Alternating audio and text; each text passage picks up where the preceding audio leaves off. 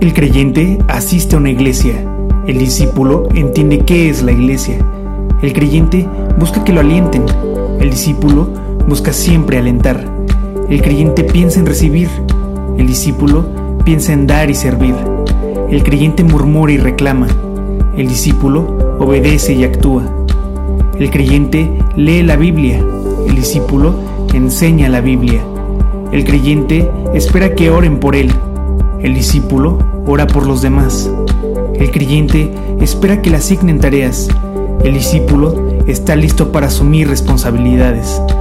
El creyente se entrega en parte. El discípulo entrega su vida entera. Para el creyente, Jesús es Salvador. Para el discípulo, Jesús es todo. El creyente suma. El discípulo multiplica. Los creyentes son revolucionados por el mundo. Los discípulos revolucionan el mundo. El creyente se conforma con llegar al cielo. El discípulo se esfuerza en ganar almas. El creyente espera un avivamiento. El discípulo es parte del avivamiento. El creyente sueña. El discípulo actúa. Todo discípulo es creyente, pero no todo creyente es discípulo. ¿Tú eres creyente o discípulo? Por tanto, id y haced discípulos a todas las naciones, bautizándolos en el nombre del Padre, y del Hijo, y del Espíritu Santo, enseñándoles que guarden todas las cosas que os he mandado.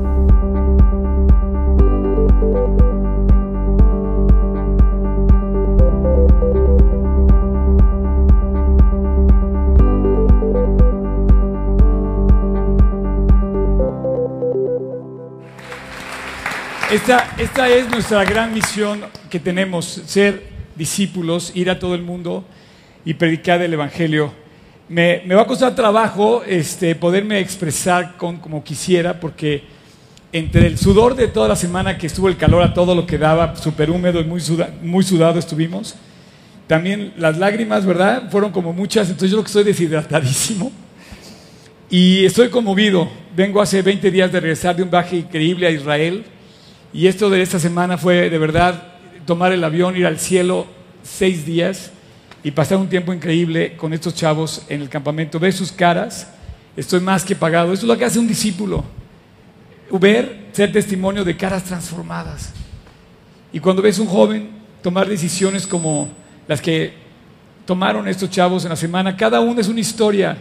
Cada joven que estuvo en el campamento, iba a decir que estuvimos en el campamento, Tomaron, tomamos decisiones y yo también afirmé mi corazón en seguir a Dios con todo mi corazón. Dice, por tanto, id y haced discípulos a todas las naciones. Curioso porque en el campamento había de todas partes. Había hasta fuera de México, de la República, y había de todas eh, diferentes eh, ciudades de México. Y me dio mucho gusto tenerlos porque normalmente en México tenemos un grupo muy grande de, pues de eh, o sea, de células nos estamos acostumbrados a vernos más seguido con todos, ¿no? Pero cuando vienes, por ejemplo, de los cabos, este, César, ¿cuánta gente se reúne en tu, en tu célula de, los cabos? Ponte de pie para que le demos un aplauso a César. ¿Cuánta gente se reúne contigo allá en los cabos? ¿Cuánta gente se reúne contigo allá en los cabos? Como 10 personas. Entonces, esas, esas 10 personas son esa sal que va a empezar a multiplicarse. Son casi los mismos discípulos de Cristo. Toma asiento, César. Dios nada más escogió a 12 y de hecho uno lo traicionó, Tomás se quedó con 11. Entonces casi son los mismos, ¿eh? Y con eso transformó el mundo, revolucionó el mundo entero y dice, id a todo el mundo, dice, perdón, id y hacer discípulos a todas las naciones, bautizándolos en el nombre del Padre, del Hijo y del Espíritu Santo. Este es nuestro tercer episodio de este, este, este llamado revolucionario a cambiar, que se llama Revolución. Le puse Rev a esta, a esta sesión, a esta serie de enseñanzas. Lo primero dijo Cristo, vamos, hay que ir, como lo vimos en el video que preparó Job. Job, ya tiene competencia Job. Un aplauso para Job, que lo hizo muy bien. Pero bueno, lo expresa muy bien en el... En el, en el eh, debo confesar que los derechos de autor absoluto no son nuestros de ese video. Lo copiamos de, de otro que anda por ahí, pero Job lo perfeccionó y lo actualizó muy, muy bonito. Y expresa cómo tú tienes que salir a multiplicarte y ir a la gente. Y ese es el mandamiento. Mateo 28, 19 dice, ve, no te quedes sentado, no te quedes con brazos cruzados, tienes una ciudad que conquistar, tienes un país que conquistar, una escuela a la cual testificarte, testificarle, una empresa, tienes que compartir en la calle, en el camión, donde estés. Dice, ve, tienen que oír, sé la sal de la tierra. Y la segunda cosa que vimos hace la semana pasada fue que nos llama Dios también a impactar el mundo identificándonos con Cristo. Muchas veces eh, pensamos, la mayoría de las veces pensamos que el bautismo es una acción donde tú te sumerges, que fue efectivamente, efectivamente es eso, sumergirte en el agua como un símbolo de la muerte de uno mismo y salir lavado a una vida nueva. Pero lo que estás haciendo en el fondo es identificarte plenamente como un cristiano, seguidor de Cristo. Para impactar el mundo tienes que identificarte. No te puedes guardar en el cajón y nunca salir a la luz, tienes que identificarte. Y cuando te identificas, empiezan a pasar las cosas increíbles. La Biblia dice, cosas que ojo no vio ni oído yo, son las que Dios ha preparado para aquellos que le aman. Y si le amas, lo vas a mostrar. Cuando tú estás orgulloso de tu, por ejemplo, este, Luigi que está ahorita de novio con Tania, ¿de quién es cumpleaños hoy? Pues de Tania, ¿verdad? O sea, ¿quién más va a ser el cumpleaños? Un aplauso para Tania también. ¿Dónde estás, Tania? Entonces, se identifica, ¿no? O sea, se identifica con quién están dando, se identifica abiertamente. Entonces, cuando tú amas a alguien, cuando tú amas a Cristo, te tienes que identificar, si no, dice, cosas que ojo no vio son las que Dios ha preparado para los que se identifican con Cristo porque le aman. Eso fue lo que vimos la semana pasada. Y tres, versículo 20 dice, enseñándoles. Versículo 20 dice, enseñándoles que guarden todas las cosas que yo os he mandado, y aquí yo estoy con vosotros todos los días hasta el fin del mundo. Puedes subrayar esta parte. Hoy, eh, de una manera muy especial y, con todo este punch que traen estos chavos, ¿cómo estás, Soldier? Él es el Soldier. Y su hermano. Y su, hermano, y su hermano menor, ¿eh? Él es el menor, ¿sabías? Pareces el mayor. Estás acabado, chavo. No es cierto. No, no es cierto, perdón. Lo que pasa es que no puedo con las caras de estos chavos. Me encanta verlos sonreír. De verdad, me encanta. O sea, me encanta ver que Dios ha trabajado en sus vidas, que ha puesto aliento en su corazón. Me encanta lo que vivimos estos seis días inolvidables.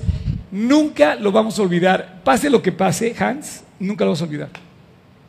Yo estoy seguro que todos los que vivimos eso, vendrán pruebas, vendrán complicaciones, pero tú sabrás que en un campamento en Jalcocampa del 20 al 25 de julio, Jesús habló a tu corazón.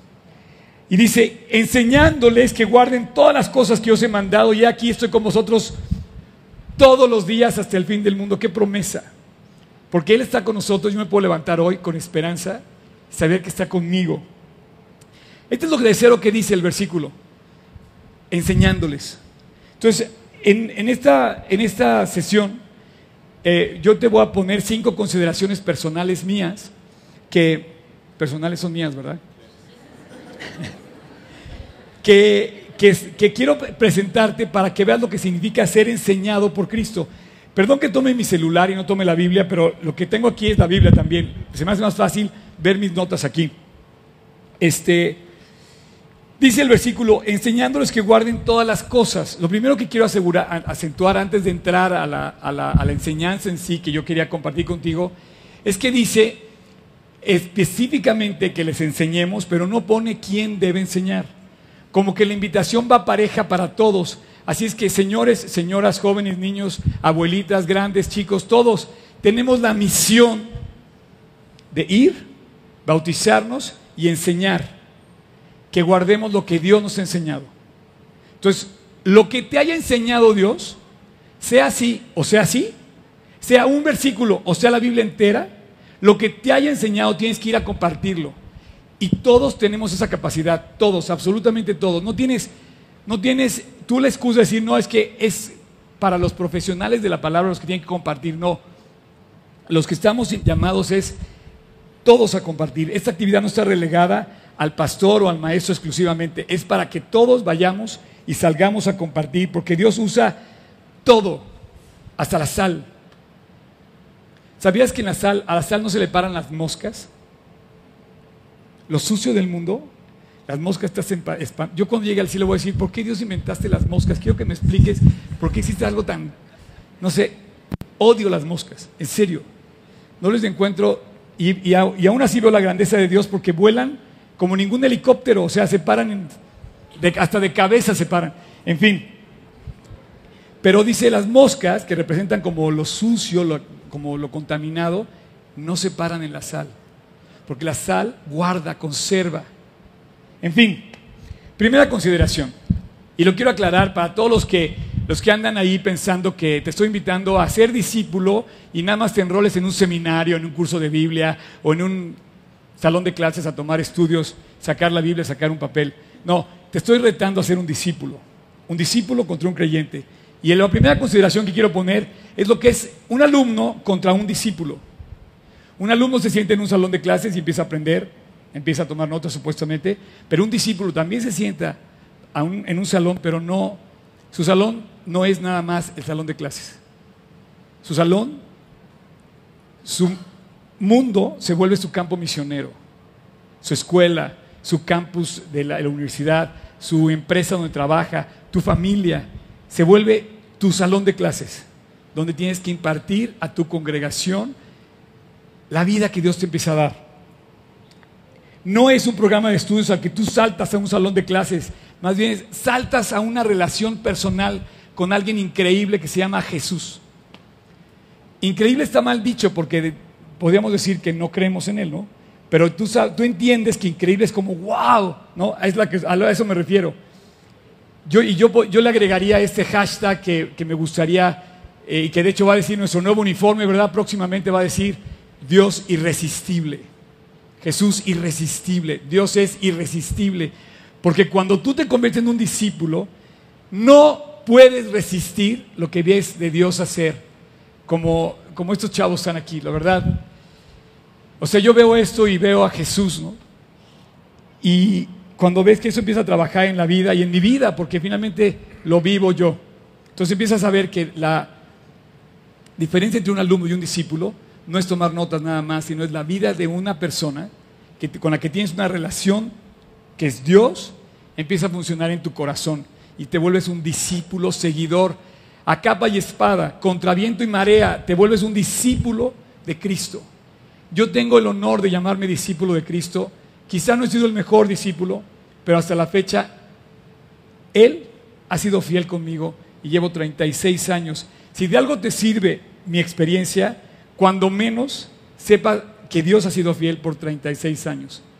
Me da la impresión que los próximos 36 y la eternidad completa, Él va a seguir siendo fiel. Así es que puedo tener toda la confianza de que mi Dios, mi Jesús, me dice, me levantaré, sí, porque yo voy a poder llevar a cabo lo que Él planeó para mí, su plan lo va a cumplir en mí porque Él es fiel. Y nos imparte su vida, nos comparte su vida. Así es que nuestro campo misionero es perpetuo, donde estamos. Y tú vas a encontrar personas que están sufriendo con cosas que le está sucediendo a las que tú les puedes compartir. Número dos, las pruebas también nos enseñan. Increíble ver cómo las pruebas entramos a través de las pruebas en un proceso de enseñar y ser enseñados. Muchas pruebas lo que hacen es que tú te das de baja de la materia. ¿Sabes qué? Eh, una de las pruebas más difíciles que yo enfrenté en mi vida es el día que me dijeron que mi mamá tenía cáncer. Yo le temía mucho a esa, a esa prueba. Le tenía terror a ver a una persona de cerca con cáncer. Tardé seis días en orar para pedirle a Dios de gracia y de fuerzas para decirle a la persona que más amaba en la vida que yo iba a estar luchando junto a ella. Y lo primero que le dije el día que supimos de su noticia y que se lo compartí, le dije, mamá, Dios va a estar con nosotros. Y yo también voy a estar contigo. Y nos vamos a agarrar de Él entonces Dios nos tomó de la mano desde ese momento. Y como es una relación de vida, empezó a producir de vida a pesar de la gravísima prueba que íbamos a enfrentar. Y Dios me enseñó a través de este proceso tan complicado que es una eh, noticia así, me enseñó lo que significa entrar en un proceso donde no quieres entrar. Cada día dices, ¿qué va a pasar hoy? ¿Cómo le voy a hacer?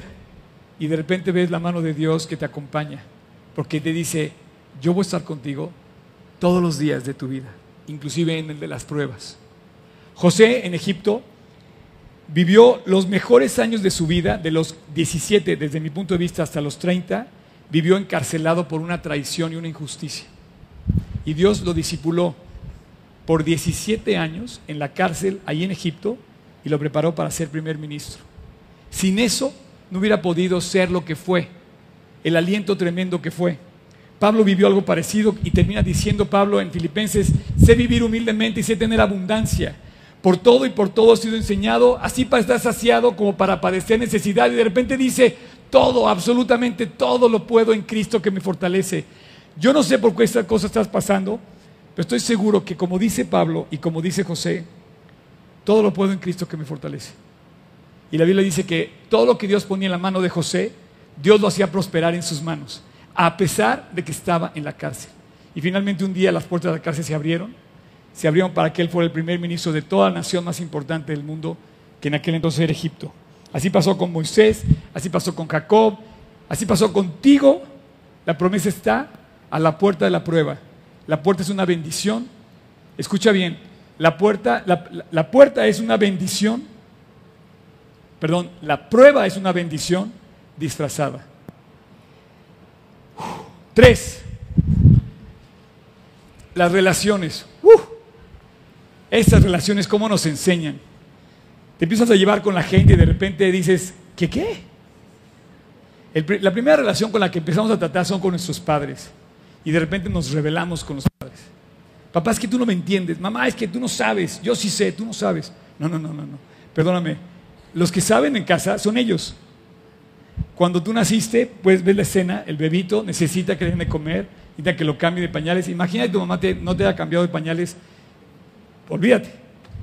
O sea, necesitamos a alguien en la primera relación que tenemos que nos empiece a ayudar a vivir. Y nos empieza a enseñar a vivir. Nos empieza a enseñar a comer, a caminar, a hablar, a compartir. Nos empieza a enseñar y a enseñar y a enseñar. Y ahí empieza a venir en nuestras relaciones que tenemos, empezamos a ser enseñados y con el paso del tiempo comenzamos a enseñar a los demás. Y ahí es donde viene toda esta mezcla maravillosa de cosas que provoca un discípulo.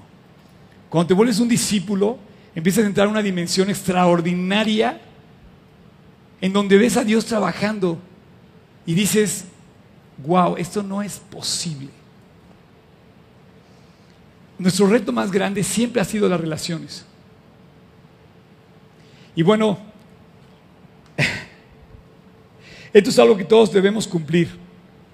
Finalmente, con el propósito de que la vida de Dios se manifieste a través de las personas con las que estamos cercas. Dije cercas, ¿verdad? Perdón los que me están escuchando en internet, perdón.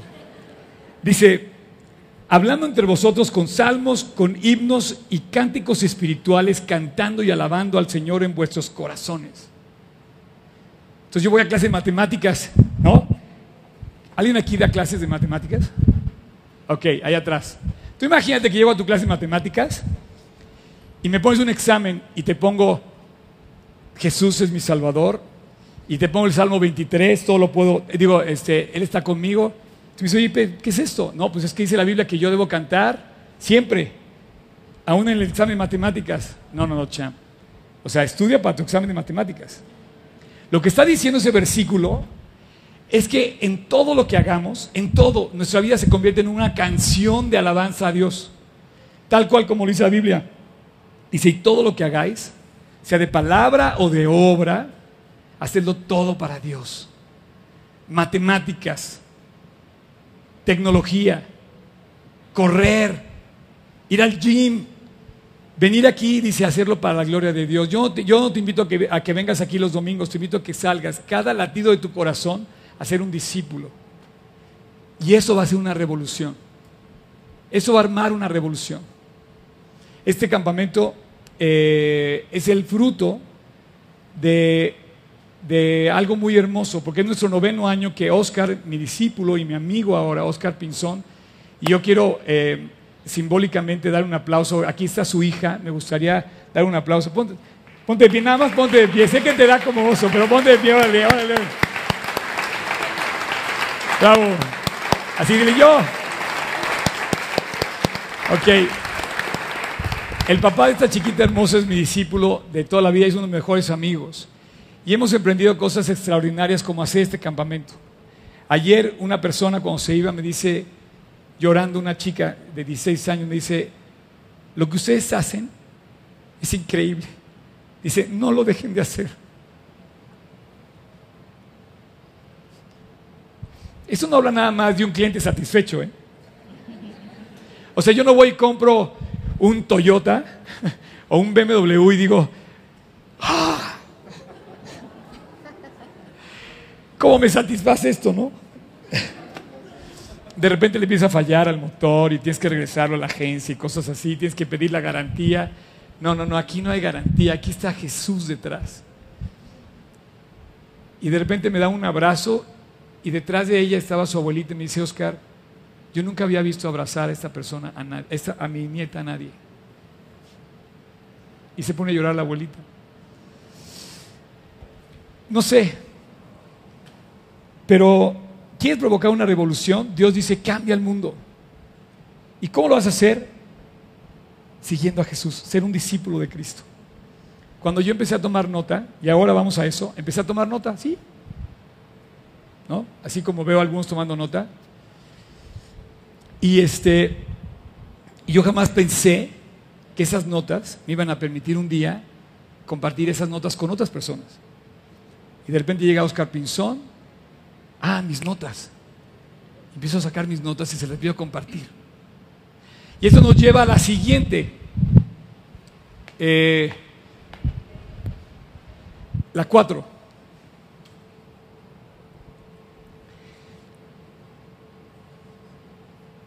Nos lleva a la siguiente que es que cuando tú enseñas, compartes el trabajo que Dios ha hecho a través de la palabra en ti. Y entonces dice, según Timoteo 2.2, dice, lo que has oído de mí ante muchos testigos, esto encarga a hombres fieles que sean idóneos para enseñar también a otros. Entonces de repente, mis notas de discipulado las tenía listas y las empiezo a compartir y de repente aparece un chavo que se llama Oscar Pinzón a los 21 años. Hoy creo que ya llega a los 40, ¿no? 43. Y de repente somos por más de 23 años amigos y nos, nos, enrolamos en una... Quiero decirte que no solamente empezamos el campamento, gracias a Oscar Pinzón comenzamos con esta célula. Él junto conmigo empezamos a rentar el Marriott para que esa célula comenzara después de que ya no cabíamos en casa de mi mamá. Y él y yo pagamos el Marriott para comenzar a reunirnos en ese lugar. Y bueno, lo que has oído de mí ante muchos testigos, esto encarga también a hombres fieles discípulos. Un discípulo es alguien fiel, un alumno. ¿ah? Igual no sabes qué pasó con el alumno. A veces el conocimiento solamente te envanece, te, te quedas con la respuesta y hasta ahí llegaste. Pero un discípulo continúa y continúa y continúa y continúa. Y entonces dice, eso encarga a hombres fieles que sean idóneos para enseñar también a otros. ¿Hay aquí algún discípulo de Oscar Pinzón que se levante? Wow, pero párense con, Ahí está, uno, dos, tres. Esta segunda generación. O sea, lo que te estoy tratando de decir es que yo soy como su abuelito de ustedes, ¿eh? En buena onda. Así es que trátenme con respeto, ¿ok? Y bueno, llegamos a la quinta parte que yo quiero comentarte, que también, eh, así aunque sea rápido, es muy importante para mí comentarla. Y es esto de escribir. One, two, three. Eh. para escribir esa, esa pantalla, alguien tuvo que poner la letra, escribir. ¿Y sabes qué pasa cuando escribes? Psicológicamente estás dando la importancia a lo que estás oyendo. ¿Cómo lo ves? Los que están tomando nota sienten que es importante lo que están escuchando de mí. O sienten que es importante lo que están viendo de la palabra. Y como lo quieren recordar, hoy lo voy a escribir para que no se me olvide. Porque lo que no escribes, se lo lleva el viento. Es cierto, se puede quedar en el corazón, pero la mayor parte de las veces se nos olvida. Todas mis notas para esta reunión las tuve que escribir. Tú imagínate que yo llegara aquí sin nada preparado. El video de la entrada que preparó Job, mínimo siete días antes de esta reunión, mínimo, ¿eh? Hay cosas que hemos planeado con un año de anticipación, lo que sucede aquí.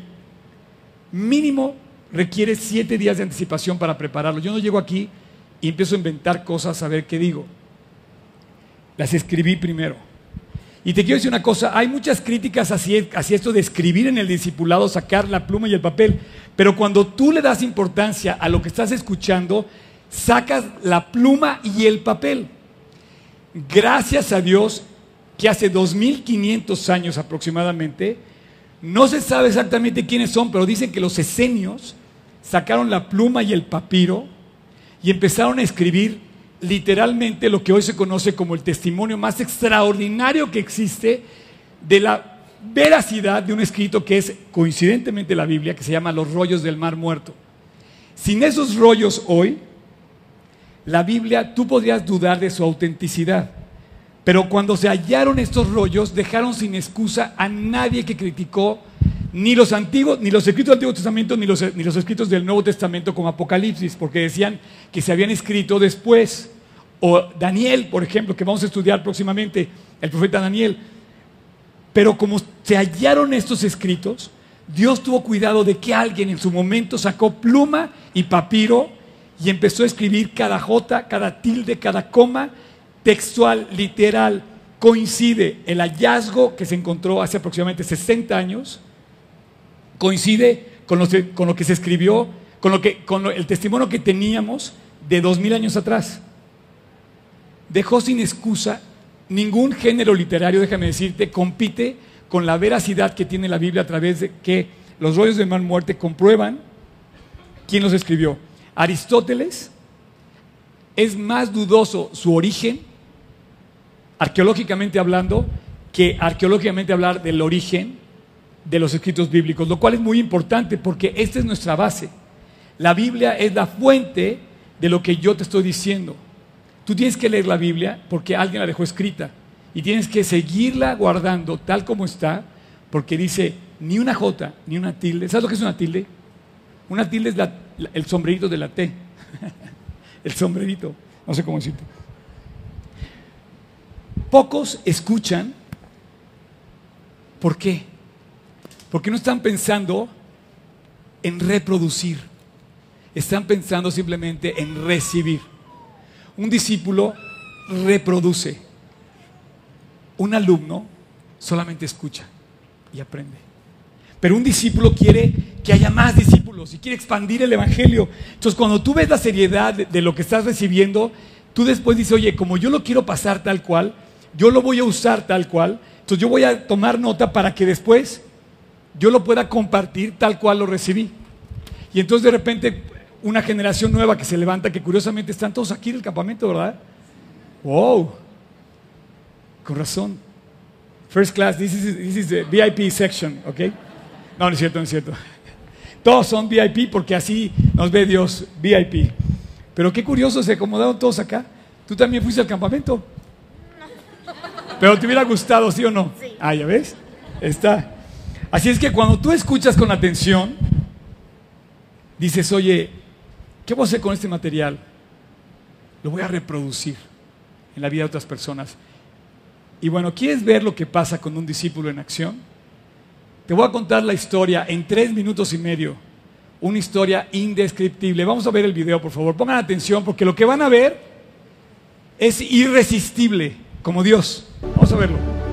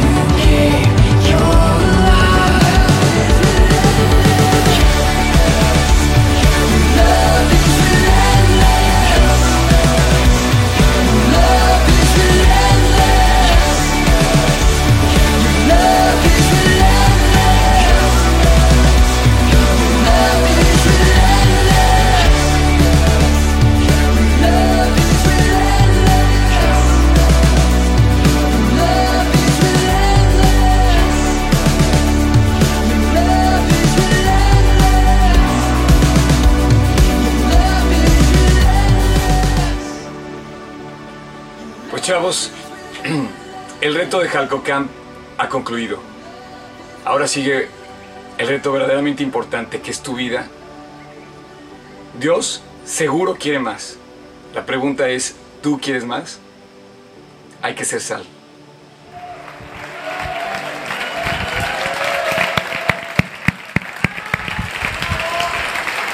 Alguna vez me preguntaron que por qué no iba al cine. No voy al cine, ¿eh? Uy, qué aburrido eres, Oscar. No. Hace 36 años deci- decidí grabar mi propia película al lado de Jesucristo. Diego, ¿hiciste realidad, de verdad? Sin saberlo, un sueño que yo tenía hace 36 años. Verme en una escena así, con todos ustedes, donde ustedes son los protagonistas de la mejor película que pueden grabar, que es la suya, al lado de Cristo. Y ustedes también. ¿Sabes por qué no voy al cine? Porque se me hace frustrante que nunca puedo ser ni tan guapo, ni tan fuerte, ni tan rico, ni tan habilidoso como el de la película. Entonces sales frustrado porque aunque dices, bueno, casi le llego a ser como fulanito, pero no lo soy. Y además sabes, lo sabes, que el cuate que hizo eso tampoco es así. Porque lo maquillaron, le pusieron la barba que no tenía, etc. Y en un momento dado, si estás contando una historia real, el verdadero autor de esa película que hizo la, es el héroe que está detrás de esa historia. El héroe detrás de Camp se llama Jesucristo. Un Dios irresistible. No te puede resistir a lo que acabas de ver. No lo puedes resistir. Ahora, ¿quieres ver algo a lo que no te vas a poder resistir? Chavos, les voy a pedir un favor y quiero que sean valientes. Voy a llamar al frente a dos de ustedes. ¿Están listos? Emilio y Tony, por favor pasen.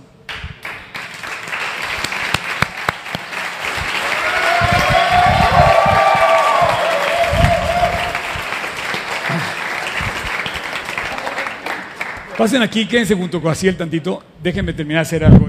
Déjenme te- ok, ahí, ahí, ahí quédense tantito. Dice el versículo, y a eso voy. Dios es irresistible. ¿Por qué? Porque cuando te dice que, apuntes, te lo dice inclusive en la Biblia, que lo apuntes, que tomes nota. Dice, porque como no me quieren oír, se les olvida, entonces apúntenlo. Una y otra vez nos dice mandato sobre mandato, tocayo, please.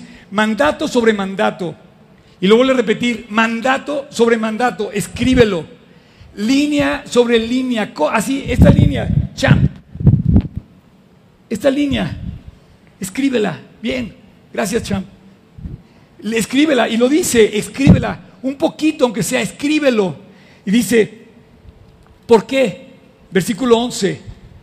En verdad, con tartamudos de labios y en lengua extranjera hablaré a este pueblo, el cual había dicho yo, yo le había dicho a este pueblo, aquí está mi reposo, dice Jesús, aquí van a reposar.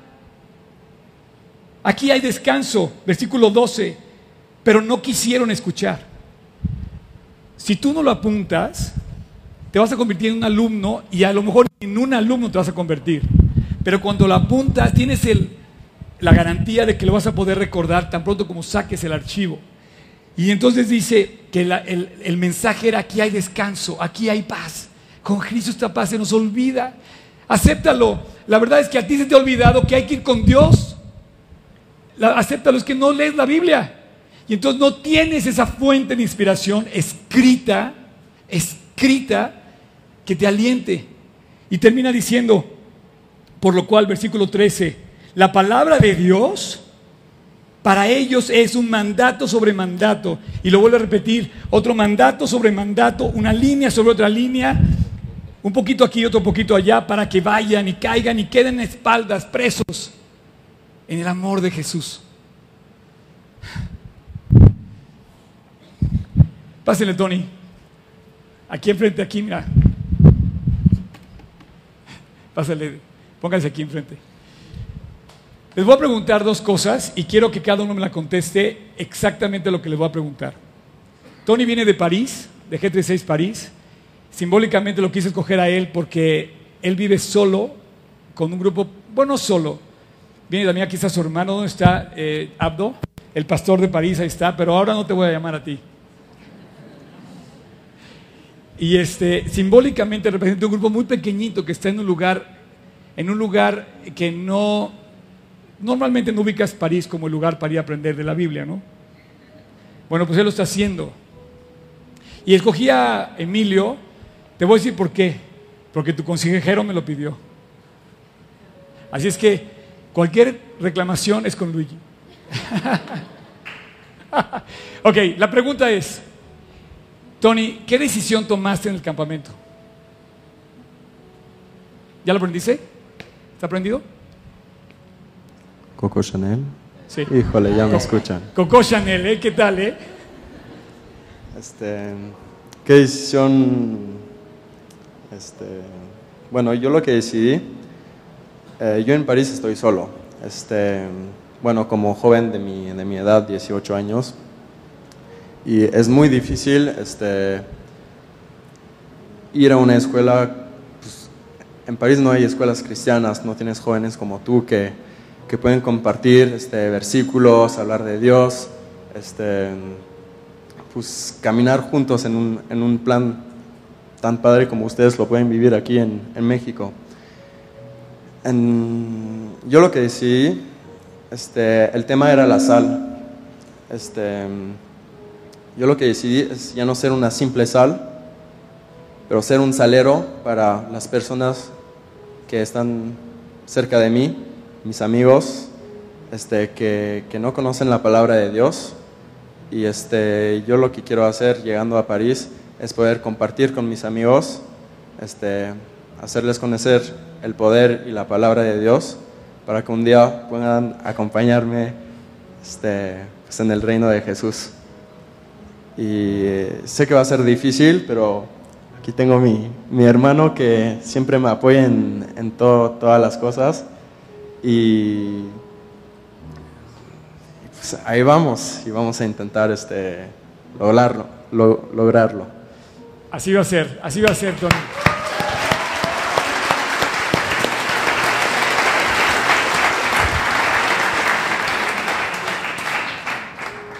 Pues yo, este, a mí me impactó mucho que pues nosotros llegamos al campamento y, y te das cuenta de las vidas de los demás. Y hay veces donde ni siquiera te das cuenta de los problemas que tienen los demás y, y pueden ser mucho más grandes, pueden ser más pequeños que los tuyos, pero yo me di cuenta que había personas con, pues, con tragedias, ¿no? Y que estaban dispuestos a, pues, a entregarle todo a Dios. Y yo ver que, que tenía pues, una familia unida, este, mis papás están juntos, son creyentes, y ver que ni siquiera los valoraba y, o sea, llegué a, pues no, sí, como que tenía algo en mi corazón hacia mi papá, no, nunca me pude llevar bien con él, siempre discutíamos de todo y, y en una predicación Oscar dijo que a partir de los 21 años, pues quiso llevarse bien con su papá y quiso, quiso tener una buena relación con él y pues se queda con un súper recuerdo, o sea, es feliz y, y pues no, no cambiaría nada por ese tiempo que estuvo con él. Entonces yo decidí que quería tener una buena relación con mi papá y pues yo llegué ayer y nunca le había pedido perdón por pues por no, no escucharlo, siempre decir que yo tenía la razón y, y yo enojarme primero. Y pues pude hacerlo, la verdad es que Dios, Dios tocó mi corazón y, y pues lo, se lo dije, lo abracé y, y pues ver que ahorita ya, ya mi corazón está limpio y ya vamos hacia un hacia la meta juntos es, es algo increíble y también me decidí que tengo muchos amigos que no son digamos creyentes y, pues me decidí ir por ellos o sea yo antes de este campamento yo me alejé de ellos y no quería saber nada de ellos porque o me habían hecho cosas o no me sentía seguro de estar con ellos. Y, y en este campamento pues estoy decidido a ser sal y yo sé que Dios me va a dar las fuerzas y me va a dar pues todo lo que Él me quiera dar a mí para yo llegar con, con mis amigos y pues compartirles y llevarlos a pues a Dios.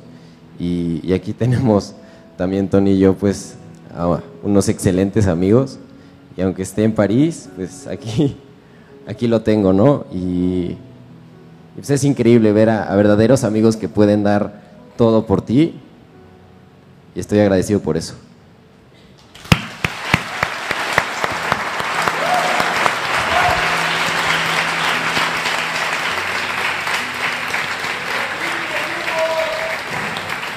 Bueno, antes de que se vayan, Tony, te quiero. te- ah, eh, hay, una, hay un grupo de personas maravilloso que trabaja aquí. Simbólicamente, Abdo, queremos este, alentarlos de una manera simbólica. Lili, ¿puedes pasar? Ella preparó un paquete de libros sin palabras para París, para que te los lleves a París. Con- Muchas gracias.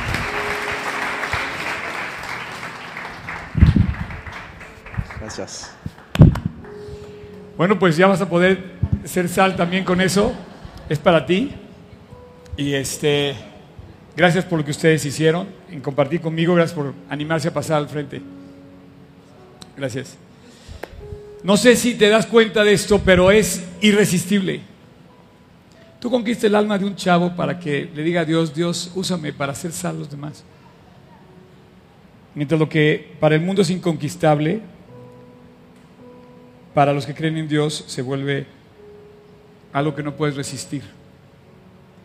Eso me pasó a mí a los 18 años, yo no me pude resistir al amor de Dios. Cuando yo lo encontré, dije, Dios, esto es lo que yo estaba buscando. Y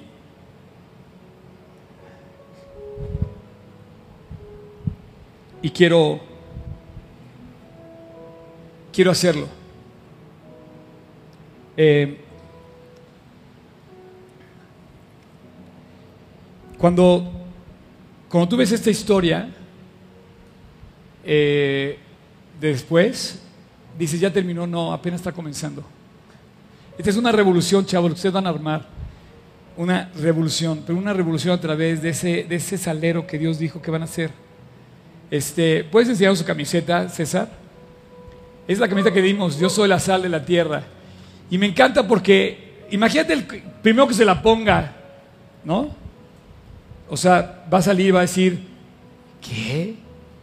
¿Qué es eso? Ah, qué chafa, no sé qué. Y va a empezar, ya sabes, las moscas van a querer separar en la sal. Pero, pero, la- ah, pues también hay aquí George, enséñame la tuya también. Este, espérame, es- Laura, para también, tú tienes la, la camiseta. Párese también, George, párate. Eso, yo soy la sal de la tierra, buenísimo. ¿Sabes por qué no la traigo? No la traigo porque, este, sencillamente, eh, no la traigo porque la sudé tanto y la verdad fue testigo de tantas lágrimas ayer que, bueno, eh, pues no la podía traer para acá, ¿no? Pero ustedes, este, yo sé cómo lo hicieron, chavos. Espero que aguanten la respiración por allá. ¿Sabes qué pasa? Que tienes un área de influencia que nadie tiene, Tony. Y tú tienes un privilegio enorme. Hay pocos valientes y un día la película vas a grabar tú. Y vas a ver a Dios dirigiendo tu vida en la cosa más extraordinaria que jamás has planeado. Cuando a mí me llamaron a cerrar el video, yo dije, a mi hijo, oye, Scott, que quiero que tú cierres el video. Eh, Para mí fue una sorpresa el video, yo no lo esperaba. Y me lo enseñaron antes de grabar el final. Entre que perdí la voz, entre las 7 de la mañana que estaba yo desmañanado, y el gozo que había en mi corazón, que había tantas lágrimas, apenas si podía hablar. Pero de repente me acordé de que hace 36 años yo soñé que iba a pasar algo así, que Dios iba a escribir mi película, junto con un grupo increíble de personas, y de repente veo que, que nos llamó Dios a levantar una historia que no se ha escrito antes. Emilio, gracias por lo que compartiste. Estás haciendo historia. Lo que acabas de decir no nada más me impactó a mí, seguramente impactó a mucha gente que va a trascender lo que acabas de hacer.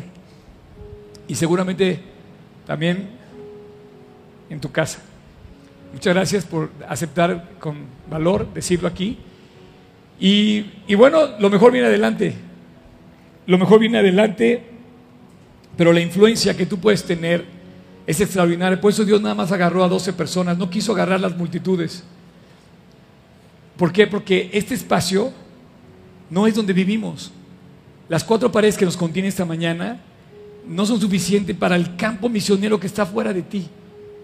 Tu campo de acción no es ese salón de clases, tu campo de acción está en todo lo que hacemos todos los días.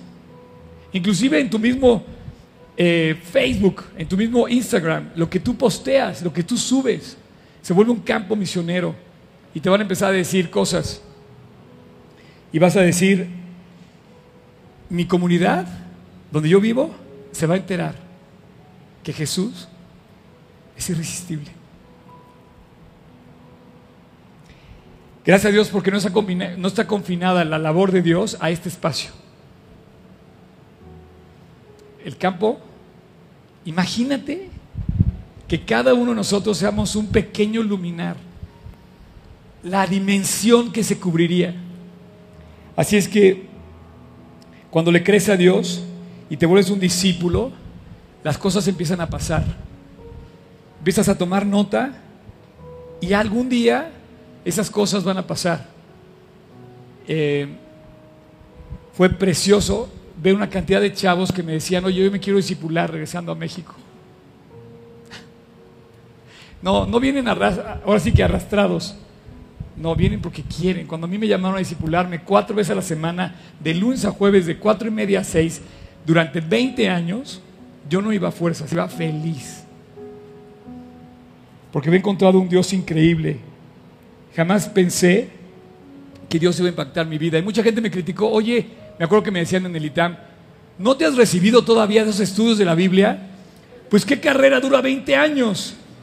La carrera en Cristo nunca se acaba hasta llegar a la meta al final de tu vida.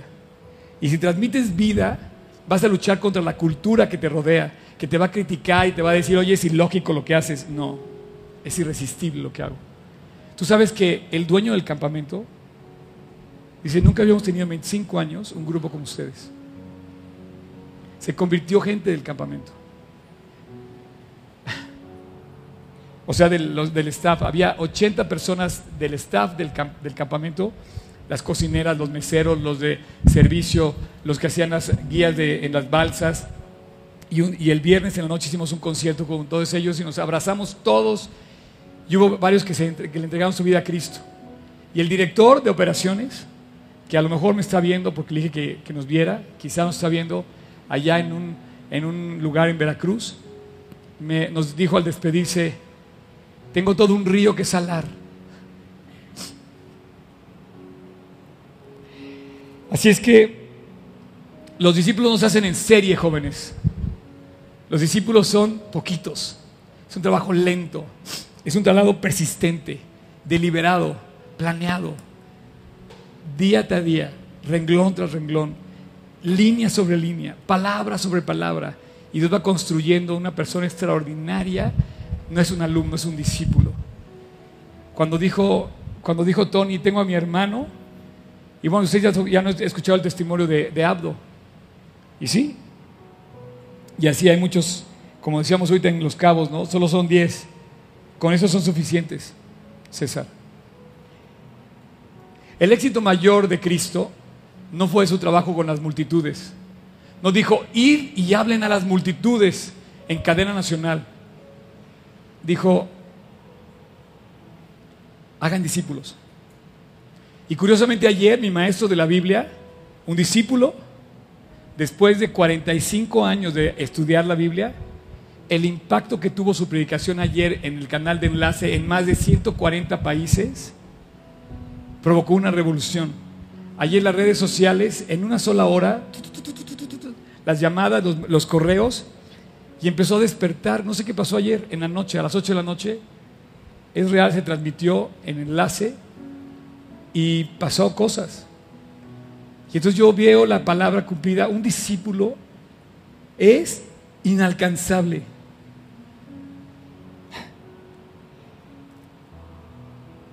Es una revolución. Voy a pedir al worship team que pase, por favor. Y bueno, ya están aquí. Es nuestro worship team. Un aplauso para nuestro worship team.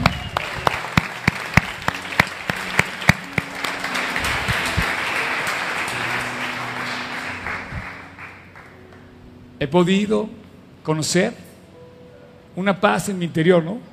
A ver, Cham, vamos. Póngase de pie, por favor, y vamos a cantar esta canción juntos, ¿sale?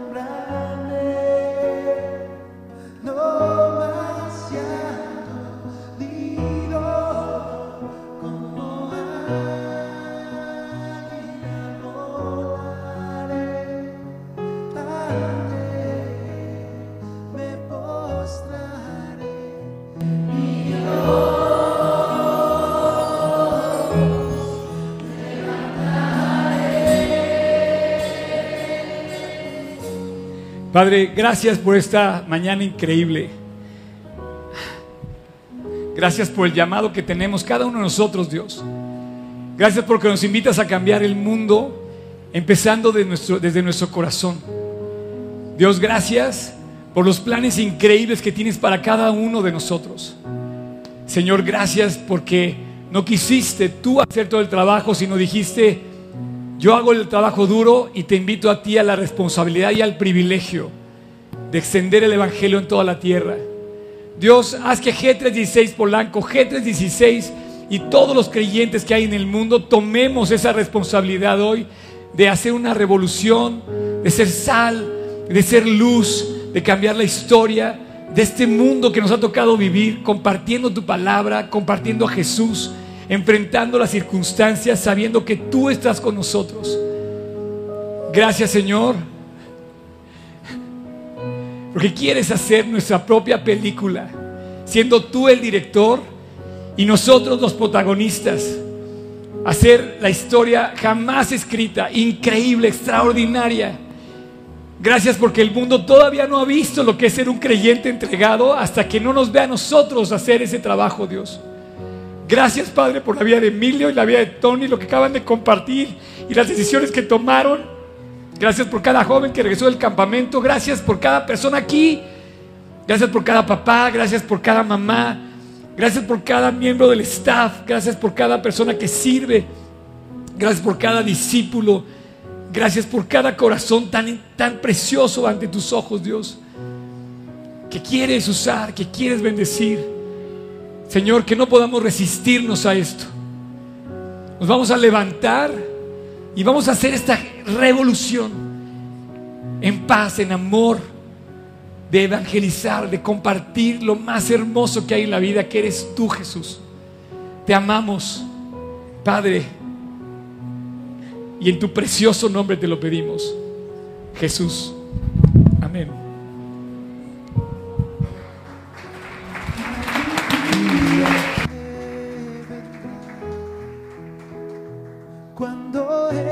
Esta oscuridad sea vencida por su luz y mis ojos le verán. Cristo ya triunfó y la tumba con